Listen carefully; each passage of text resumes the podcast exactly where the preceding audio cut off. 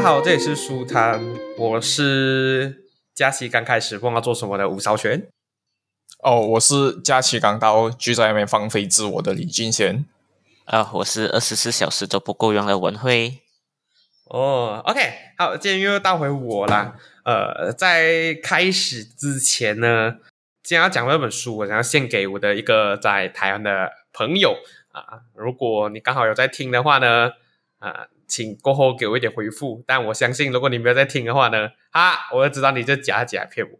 因为，嗯，这本书我读整个过程的时候是比较偏向多灾多难啊。作者在里面很多时候提到一些例子啊。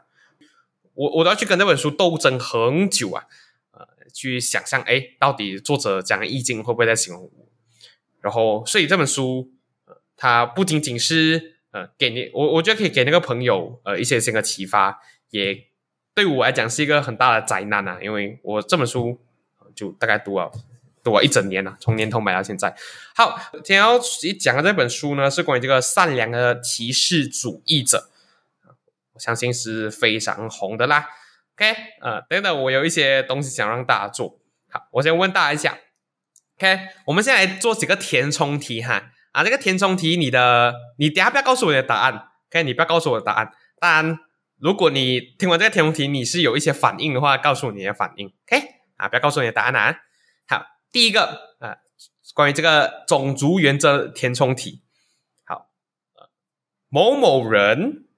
最喜欢酗酒，也很喜欢在酗酒后打架。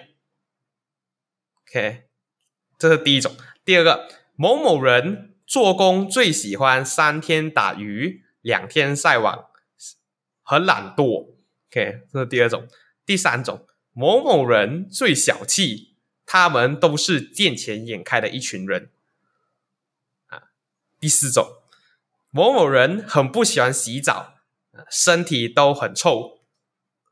OK，往下，性别情景题，这个也是填充哈。你听到什么话，你你答案说在心里就好啊。为什么这个人的驾驶技术这么差的？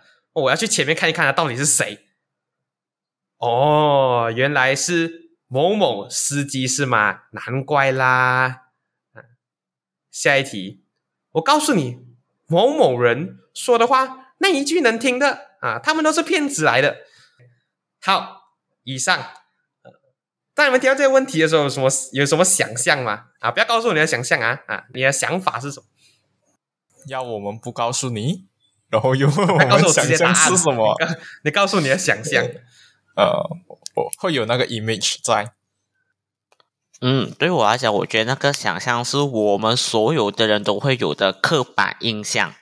对，哇，你不要把我挂买进去耶！所有人，我觉得大部分的人都会有这样子的刻板印象。我相信我也是其中对对对，我我觉得这里就不用太去太去纠结。哎，我是正义的人，我不是正义人。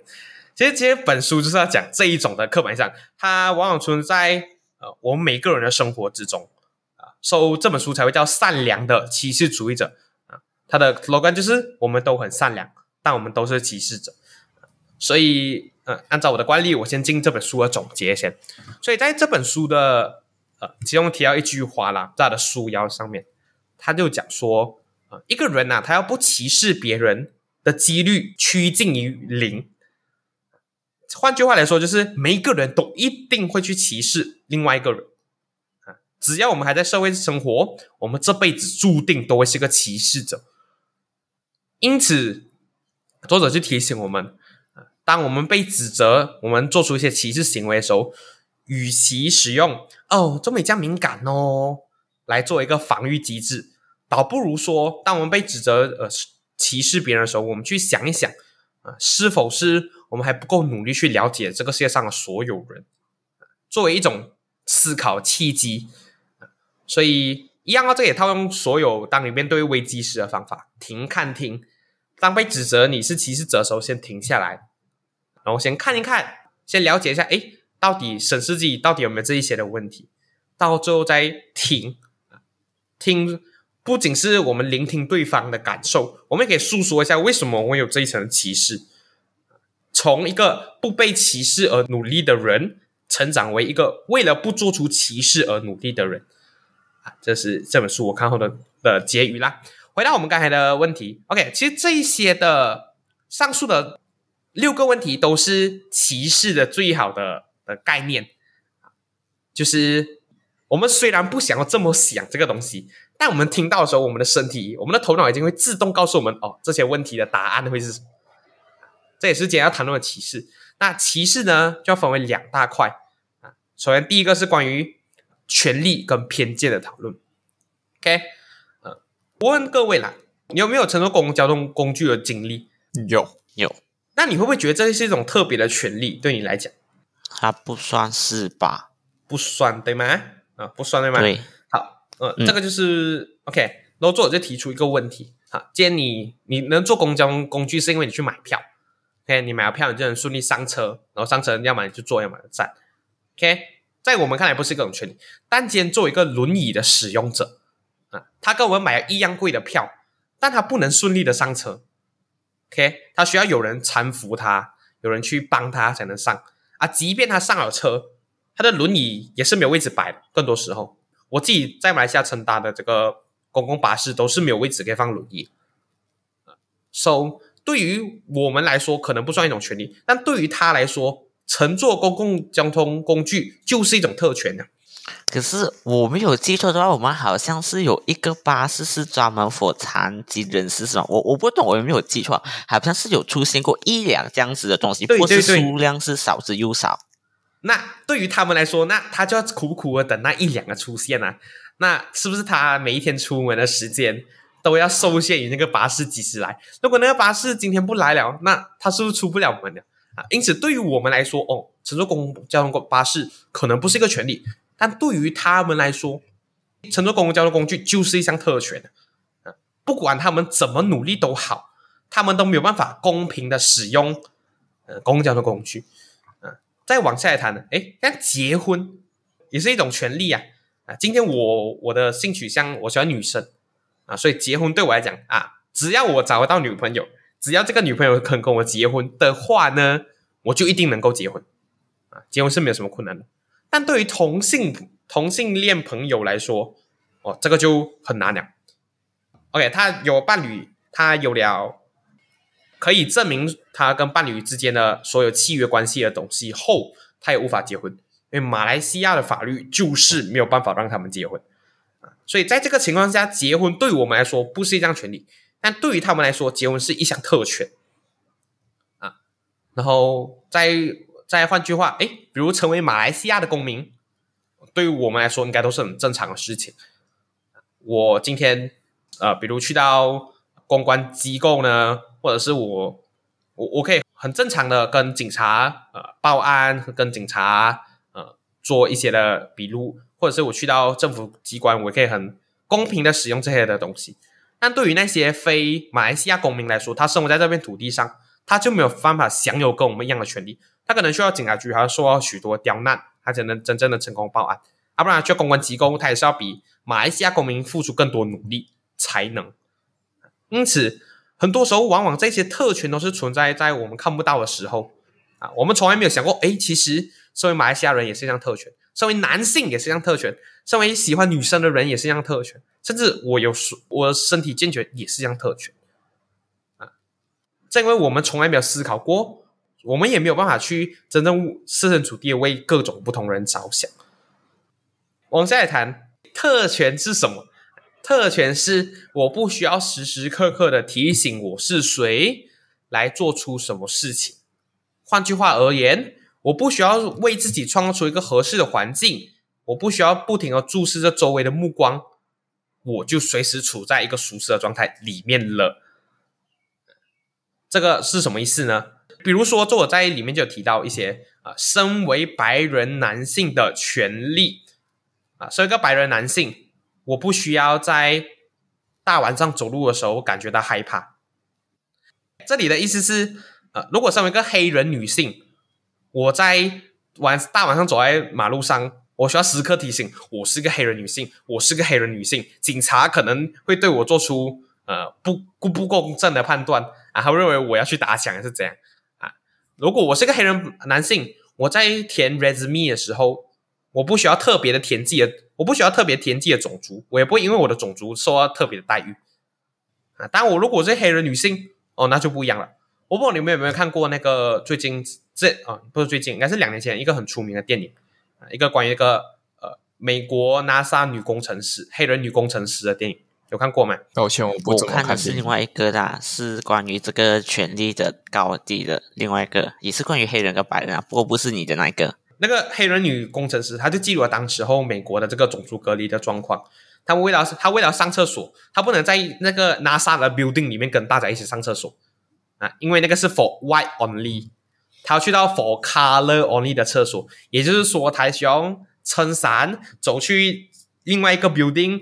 的 for color only 的厕所来上厕所啊，即便是下大雨，即便是你呃可能想要落晒，你都不能跟一般人上一样的厕所。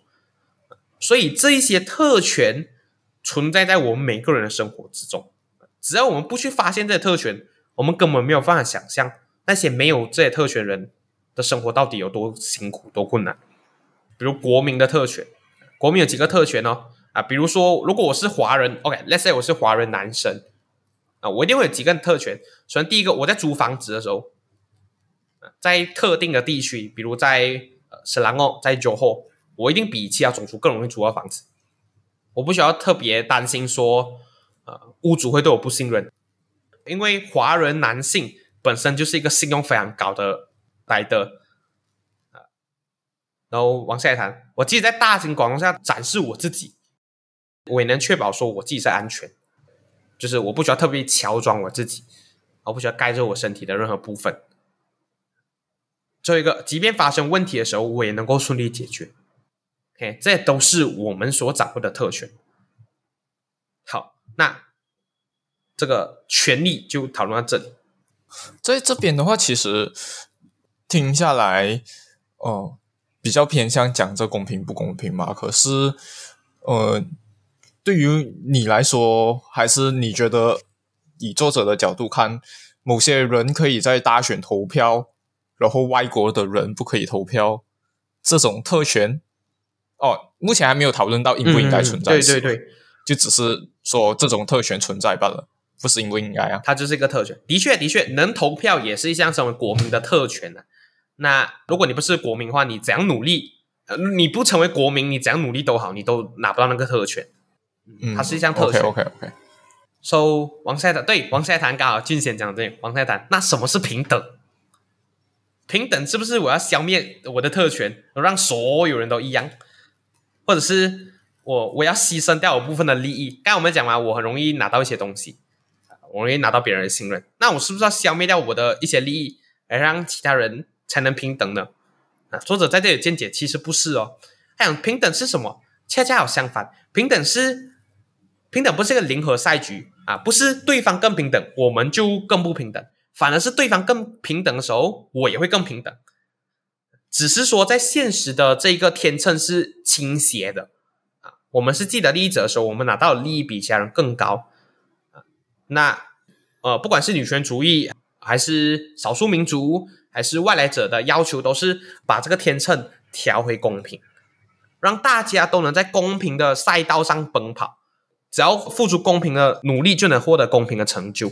嗯，在这边，哎，你刚刚是讲公平还是讲平等？为什么 平等无端的跑去公平？突然间跳了一下，我哦，关于这个平等的话，其实我之前有跑去参加一些读书会，那边有讨论到，我们平等的发展是一开始是说，一开始最不理想的状态会是以前的那种封建制度。有权利的人，他会拿到比较多，因为对于他们来说是平等，因为他们值得，值得这么多。可是应该更偏向公平啊！可是我相信现在是比较偏向呃机会平等主义啊，就是呃大家都应该要获得同样的发展机会。可是如果就一直追求平等的话，再推一步极致，说大家只要大家都平等，大家都有好处嘛？可是你再去想一下。嗯，能力，我们身份算是一种不平等的出现，那能力算吗？如果能力算的话，追求平等的机制是不是你个人能力全部都要消灭？OK，嗯，他追求的就是能力上的平等。等一下会讲到偏见，偏见的时候会往下解释。但我们最追求平等，就是只要我跟你付出同样多努力，我只要做的跟你一样的优秀的时候，我们就会是平等。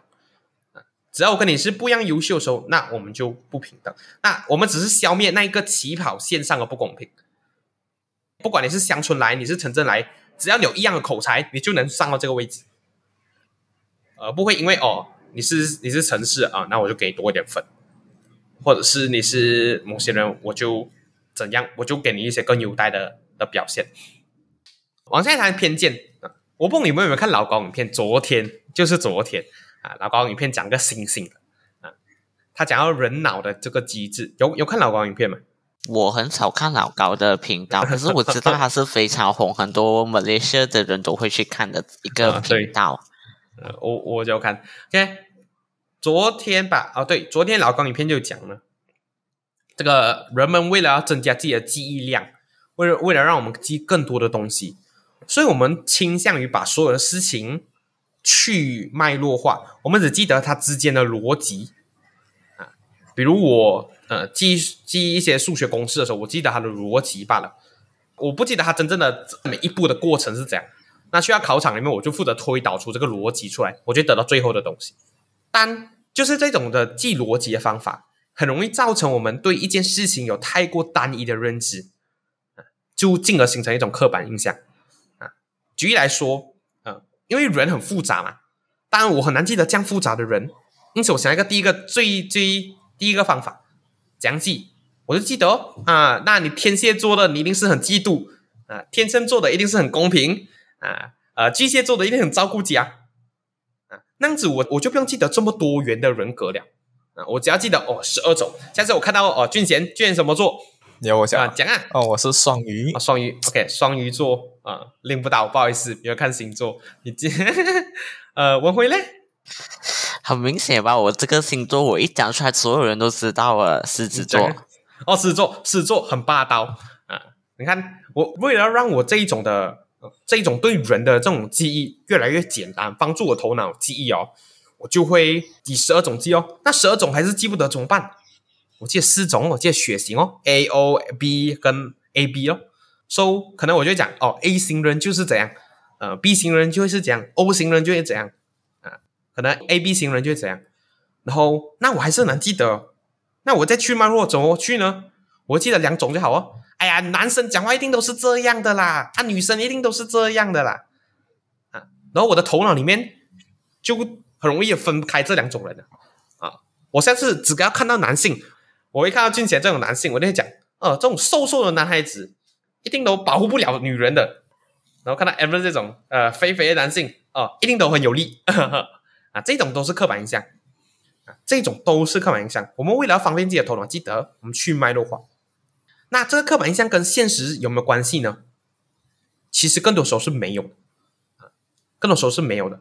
这个脉络只是为了服务你的头脑的那个想象啊。然后，这个烙印在头脑的想象呢，他甚至会描绘出我们现实中从未经历过的东西啊，就好像我啊，我的生活中其实没有太多的跟印度人有接触，我的整个的成长经历都没有。但你问我对印度人有没有了解哦，我就会很自然的套出一些的话，那可能他们就会是呃爱喝酒的一群，他们就会是喜欢打架的，他们就会是偷东西。OK。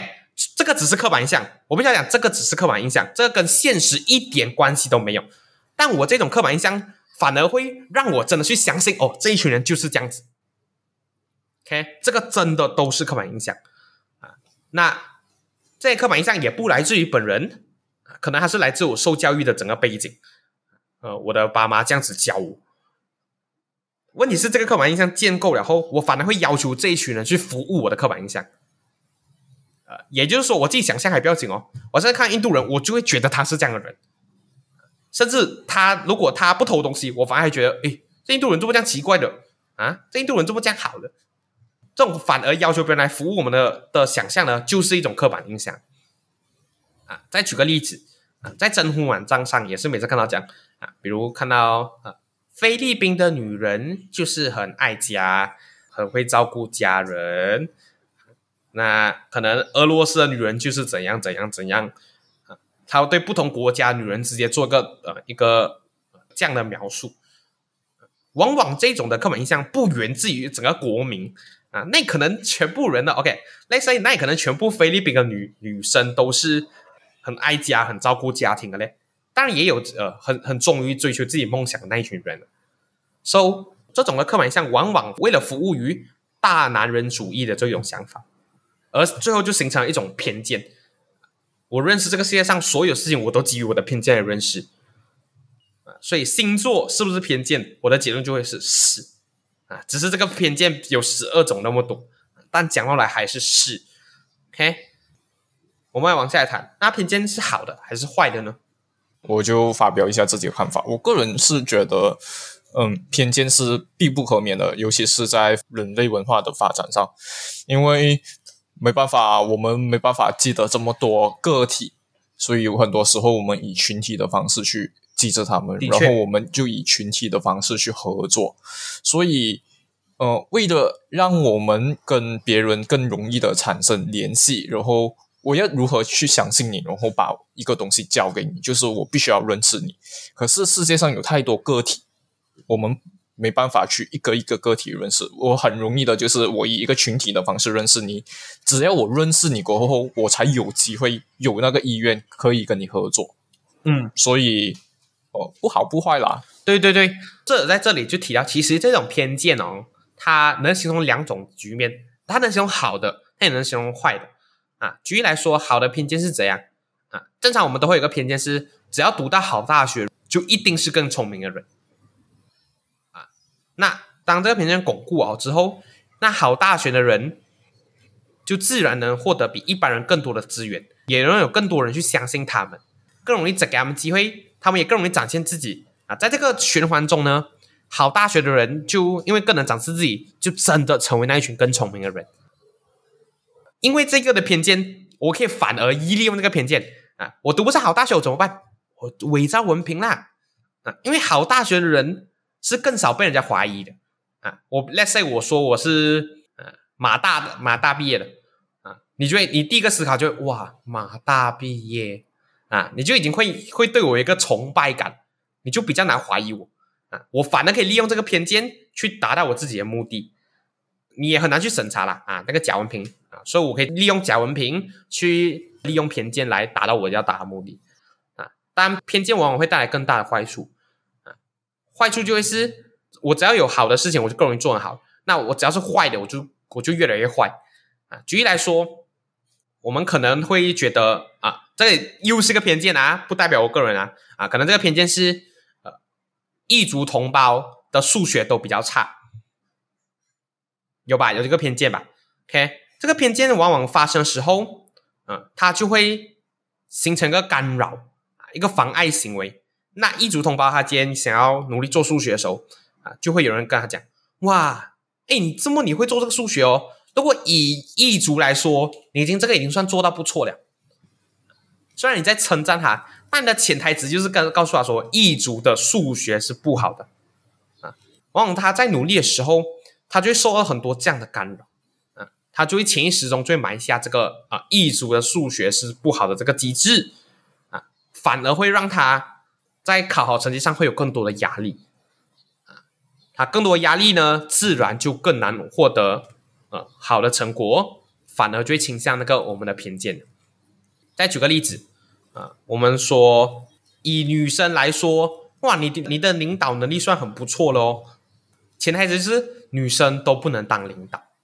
那女生在当领导的时候，是不是她内心都要跟自己那个男性领导的 power 来对抗？还会告诉自己哦，我一定要让别人知道女生是很能领导的，女生是很能领导的。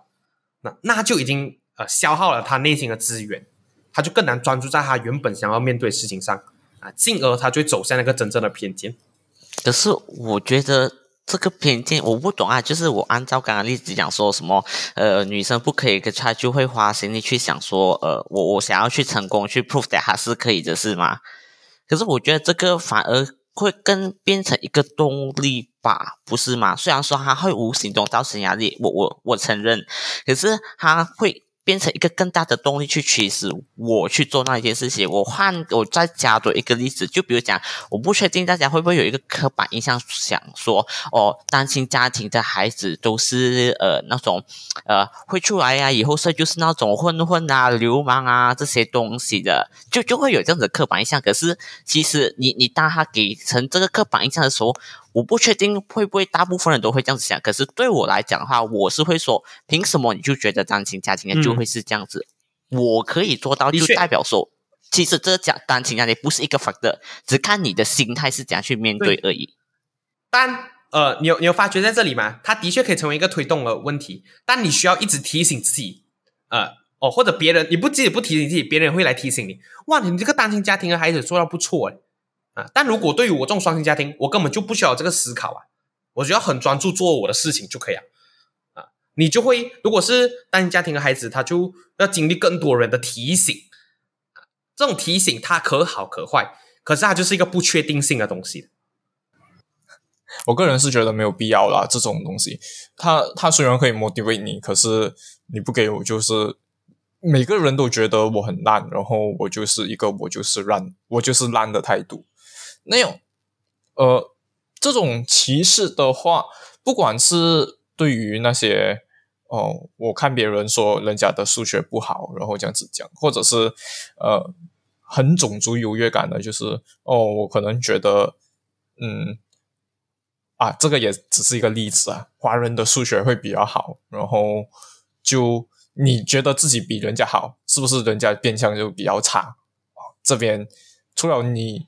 看别人的眼光，或许会嗯歧视别人以外，你自己看自己，感觉到那种优越感，某种程度上也算是也会形成一种对象的歧视啊。我也认同大家所说的啊，但的确会造成一个干扰，对吧？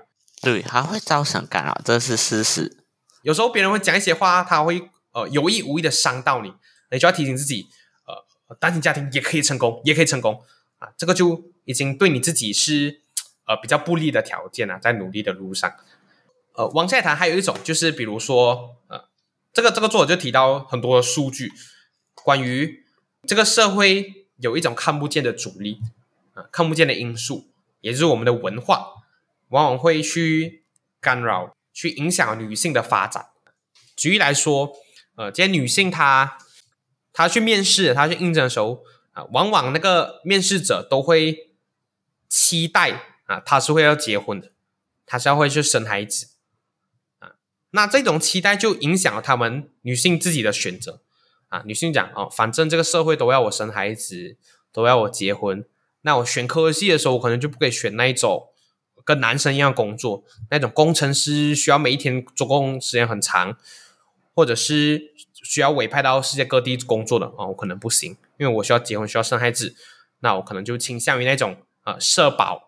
的工作啊，可能就会倾向那种幼教啦这一种时间比较固定、比较挑战比较小的工作，然后自由时间也比较大。那往往这种的传统呢，它进一步的延伸，它就会导致到整个女性在呃在读书的时候都会更注重不同科目啊，可能工程师需要的数学，他们就比较少注重。他讲，反正我又没有当工程师，往往然后他就会去学，哎，那语文好像是女生都比较厉害的。那我就读语文呐，啊，然后进而就影响到整个在社会中的女性都都不能公平的跟男生竞争啊，然后男生就会在那些工程师或者是呃权权威比较高的行业形成垄断，然后这个现象其实是一个赛格，嗯，就是到最后你看到的哇，为什么 engineering 大部分都是男生？然后你就或许会很随便的下一个结论。呵，一定男性都比较适合当 engineer。对对对，他他最可怕就是他是一个一个赛哥，那个赛哥就变成一个系统性的歧视啊，整个社会都充斥这样的歧视，我们根本就发觉不了哦。其实这个原本就不应该要发生啊。So 这种系统性的歧视哦，它是很难很难被我们克服的啊。原因有三，第一个原因，因为人们都有顺应权威的倾向。这个社会告诉我们什么，我们很难去挑战他们啊。举例来说，你们有看过那个电击实验吗？啊，就是一个实验，呃，会会找来呃一个实验者啊，那个实验者就是负责在呃负责去观察一个人回答数学题，只要那个人回答错，他就按下电击按钮来电那个回答数学题的人，但他很难发现，其实为什么要电击那个回答错数学的人啊？即便他发现了，那个进行实验的科学家就跟他讲，不要紧了，我们就要电击他，电击他，他才能呃更加敏锐的回答。啊，然后不停的提高电压。提高到最后，那个可能被电的人都晕倒了，啊，他们才会真正的呃不按那个把灯，或者举例来说，那一种在纳粹里面的士兵，他们即便可能会有时候会受到良心的干扰，他们觉得哦，我这样子开毒气来杀害犹太人是不对的，但只要那个士官啊要求他们这样子做的时候，他们还是很容易顺应那个权威，啊，还是很容易服从，收。啊，这个系统性的歧视就好像这个社会像这样子压迫我们，我们根本就反抗不了啊！我们就认为那一些外来族群就是比较懒惰。第二个，为什么抵抗不了系统性的歧视？因为人类害怕未知，人类倾向安逸的生活。就好像呃，为什么大部分的女性，即便发现了呃父权主义很严重，都不会去随便抵抗啊？原因就在于呃，那个抵抗后的世界是我根本想象不了啊。这个世界至少我活得比较痛苦啊，至少我知道我就会这么痛苦。但如果你要我跑去那个未知的世界，我根本就想象不了。因此，这种未知的恐惧呢，反而就让人们去顺服回啊整个系统性的歧视啊。这个社会怎样歧视大家，我也这样歧视；这社会歧视我，哎，我也一起歧视我自己。我就真的觉得我就烂。第三种，也就是最可怕的啊。我觉得我这个自己，我自己也被提醒了很久。这这一部分我卡非常久，就是过分服务于功绩主义。什么是功绩主义？就是只要你努力，你就一定能成功。但问题就在这于，它有一个潜台词是：那你不成功，一定是你不努力。他就可以这样子斥责每一个人。但你真的去想想啊，今天女性当不了领导。真的是因为女性的条件不如男性吗？他们的思想不够我们快吗？或者是今天真的是所有的呃异族同胞在租房子的时候都会搞坏那个那个屋主的房子吗？往往这种单一个例，哎，不是，往往这种单一个例，他哎应该在这里哦，我们讲讲跑调啊，cut cut cut，OK。等下我应该是不要剪哦，想要还要怎样剪，或者是不剪。OK，往往这种呃攻击主义过分的攻击主义哦，他反而去去斥责那些不成功人，那群不成功人真的就相信哦自己是不努力。举例来说，在学校分班制就是如此，我们往往会把好的同学放进更优秀的班，然后让他们获得更好的资源。那你放进坏的班呢？你放进后面班，一定就是你成绩不好。那换而言之，你就是一定不够努力。但在后面班的同学，一听就真的不努力咩？其实也不是啊。你要想，在前面班的同学，他的整个的呃师资都不一样啊。通常前面班的同学都可以获得呃学校比较强的老师来为他们备考，比较有经验的老师为他们备考。然后学校会把比较多的心力投资在他们身上，可能让他们有更多 class 打巴汗呐。让他们有更多的学习资源可以使用，但往往就反而说服了他们，他们就真的相信哦，我为什么我能在前面班，一定是我比较努力。到后面班的时候，反而就给他们比较哦，可能比较新的老师或者比较想要退休的老师教后面班，不然就是，也比较少这种资源。反正你们都不来跟他上班，那我就不要办给你们呢。啊，这种的呃分班制啊，反而就是。催生了攻击主义，但我们没有想过是，其实原本获得的资源不一样啊。可能原本你掺在一起，他们还能一起好好的学习，但你只要一分开后，你给他们资源不一样，他们根本就努力不了，想努力也努力不了，也不知道要去哪里努力，到最后啊，反而验证了攻击主义了。可是我不大认同说，呃，你刚刚讲的什么，呃，应该要把他们掺在一起，这样至少他们努力。我觉得说，为什么他会采取分班制，是因为，呃，我不懂这是来来自于刻板印象与否。他确实是因为每个人的学习进度不一样，每个学习的那个模式不一样，所以他才会采取这个分班制。我也不确定会不会是因为呃学校太过注重于名誉，所以导致这样子的发生。可是他的初衷其实是要以不同的教学制度去教不同的人。呃，我我也不懂大家的学校经历是如何啦，可是我所经过的学校经历，是我暂时是没有看到这样子的问题。哪怕说是真的是呃看起来后面班的学生的成绩是比较差，可是师资上的调配说是不成问题的。那我这边就继续讲一下，就其实那个功绩主义，它是一个对于我们来说很容易的一个借口哦，把我们偏离真正的原因。比如说，你不成功，就代表你不努力嘛。同样的，如果你租不到屋子，就代表你这个人一定有问题。嗯，你很容易把一切的失败归咎于。他个人的那个某种特质，而我们没有真正的去理解原因。其实那个原因就是你资源分配根本就不平衡，然后你资源分配不平衡了过后，你就讲我不够努力，我哭啊，不断的被你这样子冤枉。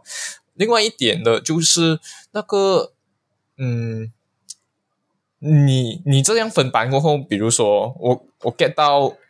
文慧应该是想要讲，想要因材施教啦。可是，呃，某种程度上，你这样也不是造就了某种程度上的歧视。嗯，哦，为什么我觉得，嗯，前面班的这样教一定会比较好吗？我后面班这样教就。就一定会比较好啊。我觉得这个不是歧视不歧视，是你要尊重他的这个学习进度。就比如讲说，可能我我打个比方，可能军衔跟 M 是那种比较一抓就会了的，就是我只要讲关键词哦，你就可以联想到。可是话说是那种，比如是慢细收型的，他需要时间去看回那个东西，需要时间才知道哦，原来这个逻辑是这样子。我觉得这个并不是一种歧视，你是在知道说哦，我知道你的想法，你的学习的那个模式是这样。子，所以我不应该派一些呃师资是那种快很准的老师去，因为对你来讲是 useless，甚至是浪费你整个学习生涯的时间。我打啊不如派一个师资是可以点对点去教你哦。我知道说你的你你的问题在哪，我可以针对那个在下重点。所以这个模式的原因是在这，只是被我们去胡乱的去利用。对对对。它本意上的确就是文辉所说的那样，但现实层面上，更多时候你看啊，那个教好班的老师，他一定有成更高的成就感。我教好班，我一定能够在校长前面有更好的表现。那教坏班的老师，当他选择进那一班开始哦，他其实对那一班的动机动力已经会小过那前面班的老师啊。现实上，他很难达到我们理想上的那一种啊，真的因材施教啊。现实上，真的会有因为分班而导致到资源不公平的现状。OK，我要再次提醒各位，作者并没有要否定这一些的的歧视问题啊，作者更多是希望我们发觉，诶，其实这个也是歧视，其实那个也是歧视，那歧视我们真的一定要完全砍到完没？啊，作者认为也不可能，不可能。回到我刚刚一开始讲的啊，我们每一个人注定都会是一个歧视者啊，但这个歧视我们要不要拿掉啊？不重要，重要是我们要先发现这个也是一个歧视先。我们才能开始去思考啊，到底分班制是不是最适合学生？啊，我们先发现先啊啊，我们先理解哦，这个其实它有可能不可以这样子，它有更好的方法，但要真的马上拿掉没？啊，作者没有这样子认为啦。啊，所以功利主义哦，它利用了一种不正义的传统去闲置人类思想。啊，那就好像之前讲了，我就真的好像符合你想象中的那一位，到最后我也不敢去为我自己斗争。啊，我相信呃，不同外国人都会认为东亚人就是比较懒惰，可能韩国人就是比较小气。啊，可能这个地图炮啊，可能美国人就是性开放啊，可能呃，放心，我们的观众没有美国人，呃，这个这个是我已经先先讲东南亚人了，我是东南亚人，我就是懒惰，呃，可能呃，中国人就是霸道，OK，但你有没有想过在个例啊？它影响我们整个的想法后，那些人很难为自己斗争啊。Let's say 我我要讲我自己不是懒惰，你就讲哦，这种东南东南亚人的借口啊。中国人讲自己不霸道啊，你霸道的时候，你就不认为自己霸道了啦。啊，So 他们很难为自己斗争的，嗯，他们要付出双倍的努力，为了澄清这种误会。对，我们讨论几个在世界上比较常见的问题。第一个，我想要问，我们有没有讨厌一项东西的权利？而我能不能自由的在别人的 Facebook comment 下写出“咦，你这个东西很丑嘞”？啊，这个是往小的讲，往大的讲是啊，当一些人在同志游行的时候，我能不能也举办一个反同志游行呢？嗯，我觉得是可以呀、因为你在诉说着你的东西，为什么不可以？呃，军衔呢？哦，那个的确是你的权利，可是个人觉得你可以做，跟你应不应该做是两回、嗯两回事。对，OK，首先先要讲这个很多人的谬误就是啊、因为社会是有言论自由的嘛，我想要讲什么，我当然就能讲什么啊。那先解决我们的问题先，有没有讨厌一项东西权利？有，一定有，每个人都能讨自由讨厌。啊但切记，我们的社会是奉行民主主义的。民主主义也就是我首先先要相信人人平等。啊，只要你是人，你的地位就会跟我是一样高的啊。那当这些人在捍卫自己的权利的时候，我们知道同志游行就是捍卫自己的权利，他们希望他们可以得到跟别人一样对待。我们的游行不是捍卫自己的权利，我们是否定他人的权利的时候，其实我们就是违背民主机制。社会不应该是要这样子的啊，社会应该是要保障所有人的权利，同时去部分的制约多数人，而保护少数人。如果整个社会都都可以让这个讨厌自由的自由的流动的时候，要知道少数少数人一定是在社会比较吃亏的。啊，比如啊同性恋者。啊，如果能让多数人投票来决定少数人应不应该结婚的话啊，这个他们就永远不可能结婚，那个数量上就没有人能为他们啊来争取。啊。所、以回到来呢，否定他人，我们能有这个权利。啊，但我们需要在事实适当的地点来表达我们的诉求。啊。比如人家在同志游行的时候，你在旁边进行一个反同志游行，然后你去骚乱别人的同志游行，这个这个游行本身就是在侵害别人游以侵害别人游行的前提下进行啊，那就不应该有啊。但如果说你是想要跟别人坐下来讨论啊，你觉得为什么你不同意同志同性恋？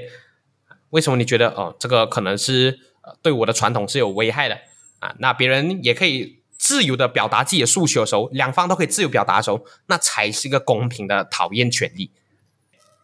然后第二个我们需要解决的社会问题就是，那这样子固打字到底应不应该继续实现？可能我留一些保留名额啊，我不要讲马来西亚的固打字啊，马来西亚固打字比较特别，它保留名额是给多数人啊，反正是少数人的名额是不保留。但比如在美国啊，我入学我需要十八线的黑人，这样子的固打字，或者是我在参议院啊，我需要保留五十八线的女性啊，人物表示达到，所以女性更容易进入参议院啊。你觉得应不应该继续实行呢？我不认为。啊，金钱呢？呃，我对这个课题的看法比较复杂吧。目前的话，会是不认为啊。啊，相反，作者是认为应该要继续的啊。但他这里有讲到，首先我们需要有个观念是啊，你看哦，上次我们讲的在歧视啊这一些的偏见啊，往往都是天然发生，不是有人刻意为之去故意，我故意要偏见这个人，我才会产生啊。像我，像我们也是，我们都是善良，我们没有要故意偏见，但自然状态下，我们就会有这种结构性的错误啊，我们就很容易去歧视一些人。那个不是你的错，也不是我错，就是啊，这个社会促使我们这样子思考。So，为了要消灭这种自然发生的事情啊，我们需要有更积极的做法，因为在自然状态下，女性就不可能会五十八先进到产医院里面啊，因为男性原本在那里的数量就比较多，所以男性自容自然更容易让下一辈的男性也进入啊，那下一辈的男性也自然让更容易让下下一辈的男性也进入，加上白人。越来越多在大学里面的时候，黑人很少的时候，那白人父母是不是受受过更多教育？啊，受过更多教育，我是有更多钱，大概是有直接关系的吧。我是有更多的钱，或者是我受过更多教育，我自然能让我孩子上更好的大学。那黑人的数量一直都很少，所以我们需要有这种主动干预的手段，至少先让它公平先，让它差不多到五十五十，或者让它到人口的平均的时候，我们再让这个积极处理的方法啊。再替换掉，所以作者是认为应该要先积极消灭歧视啊，才能消极消灭歧视。我们那种放任不理是等到真正公平后，我们才真的可以哦，让大家在同个起跑线后，我们才可能让他们自由竞争啊。最后一个也是最近韩国社会很出名的，你知道在韩国社会最近的、整个的、风向是非常的凌厉的。哦，在中国社会也是啦。哦，我举个中国，因为中国我比较熟啊，比如说呃，女性就会笑男人是啊，没有一八零的都是哆啦 A 梦，然后男性就会去笑女性。啊，你们都是那个什么啊健啊健健达旦，就是笑别人很矮很肥的意思，或者是呃，女性在韩国女性是会笑男人，那男人也会因为某些手势。啊，觉得哦，这个是歧性歧视男性啊，比如这个手势啊，那个食指跟拇指要捏在一起那个手势，他们认为哦，你是笑我的鸡鸡很小。啊，所以你这样子比就是歧视我。So 这样子的冲突啊，作者认为我们不可以单一的思考，单一去看啊，比如说为什么女性会歧视男性呢？啊，通常这种是因为在当下的社会原本就是不公平的啊。为了表示自己也可以斗争，所以我们硬要去笑男性啊，我们硬要觉得哦，男性还不好，表达我们的抗议，所以他们会以一种仇恨的方法去骂男性。然后男性为了要巩固自己的地位，还是说受到这样的歧视哦，你们要反抗我啊，哦，那我不能，我要笑回你们啊，我我刻意要，呃，我刻意也要把这个标准拉到跟你们一样高啊，是在复仇之后的反复仇啊，所以不是所有的歧视我们都可以用同样的标准去审视。哦，只要是歧视都不能做啊！有些是为维权。我举个例子啦，比如在同志游行里面啊，有一些人就是比较保守的状态的游行，就是举个旗、举个牌，有些人比较裸露的。但我们不能讲说，因为在裸露人部分存在在同志游行里面，我们认为这些同志全部都是疯子，不是的啊！但也是有人真的是想要为自己的利益发声，有些人就是纯粹想要博眼球啊！因此，我们不可以在所有的歧视。都以单一的视角来看，必须要在这个复杂的系统里面去找到之间的逻辑，去慢慢的逐一解决。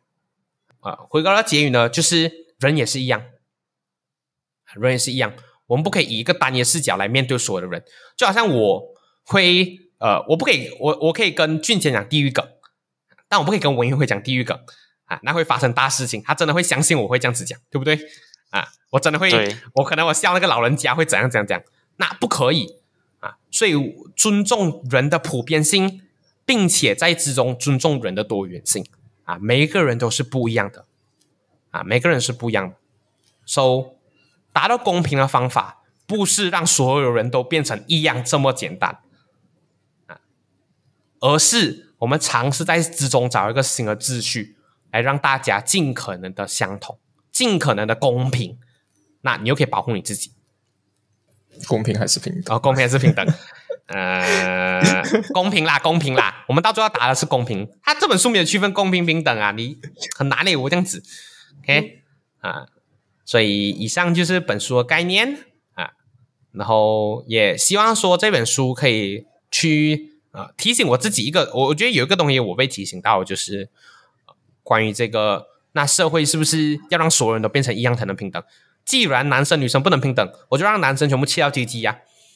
啊，这全部变女生不是平等其实不是，其实不是。OK，我们要在之中找到一个啊一个比比较新的秩序，保障哦女生跟男生的竞争机会是一样的啊。至少在你不会因为你的性别，不会你的因为你的出生地，不会因为你讲的语言，不会你你的肤色，不会你的国籍。而受到不平等的待遇，这个是我觉得我们社会需要共同努力的方向，也就是我们到最后所追求的正义。啊，其他人怎么看呢？我觉得说，其实这个歧视跟不公平是永远不会被破灭的，这是我一直 keep 着的观念，它永远都会出现。就是，呃，世界上是没有绝对的。呃，黑或白，它肯定还会有黑色的地带，所以你说这偏见会不见吗？也不必然。你说它会找到一个制衡的方法吗？也不必然。所以我觉得这是呃非常矛盾又是未解的问题啊。所以我觉得这本书，我觉得虽然说它有启发了我一些东西，比如说哦，我要了解真的歧视的原因，可是我觉得他所提的、他所讲的那些历史，其实没有怎么那么幸福到我这样子。那我个人的感觉会是，哦，我不会是一个完全追求平等主义的人。问题是要在这种情况下找到一个，嗯，M 们刚刚所讲的类似 focal point 的东西，which 我们可以大尽可能的保护大部分人的那个机会，就是给他们有一个平等的发展，同时不会消灭个人的特色。个人的所以回回归到文慧的，就是我我觉得也不是。那我们的我们生出来就是一个歧视者的话，当然虽然我们要极力让我们成为那个不成为不歧视的人啊，但作者是希望通过这本书，他其实当中还有举很多不同不同的例子啊，他希望通过这些例子来让你去想想，哎，这个好像是歧视哦，哎，只要你发现了，你就开启了思考的机会啊，所以自在发现。所以你可能啊，也也鼓励大家，就是去想想，哎，自己有没有做过一些歧视的事情啊？不是他他的本意不是让你直接不做，而是让你想想，这样子做是不是我们就应该这样做？需要再多一层思考。以上是今天的 recording，拜拜。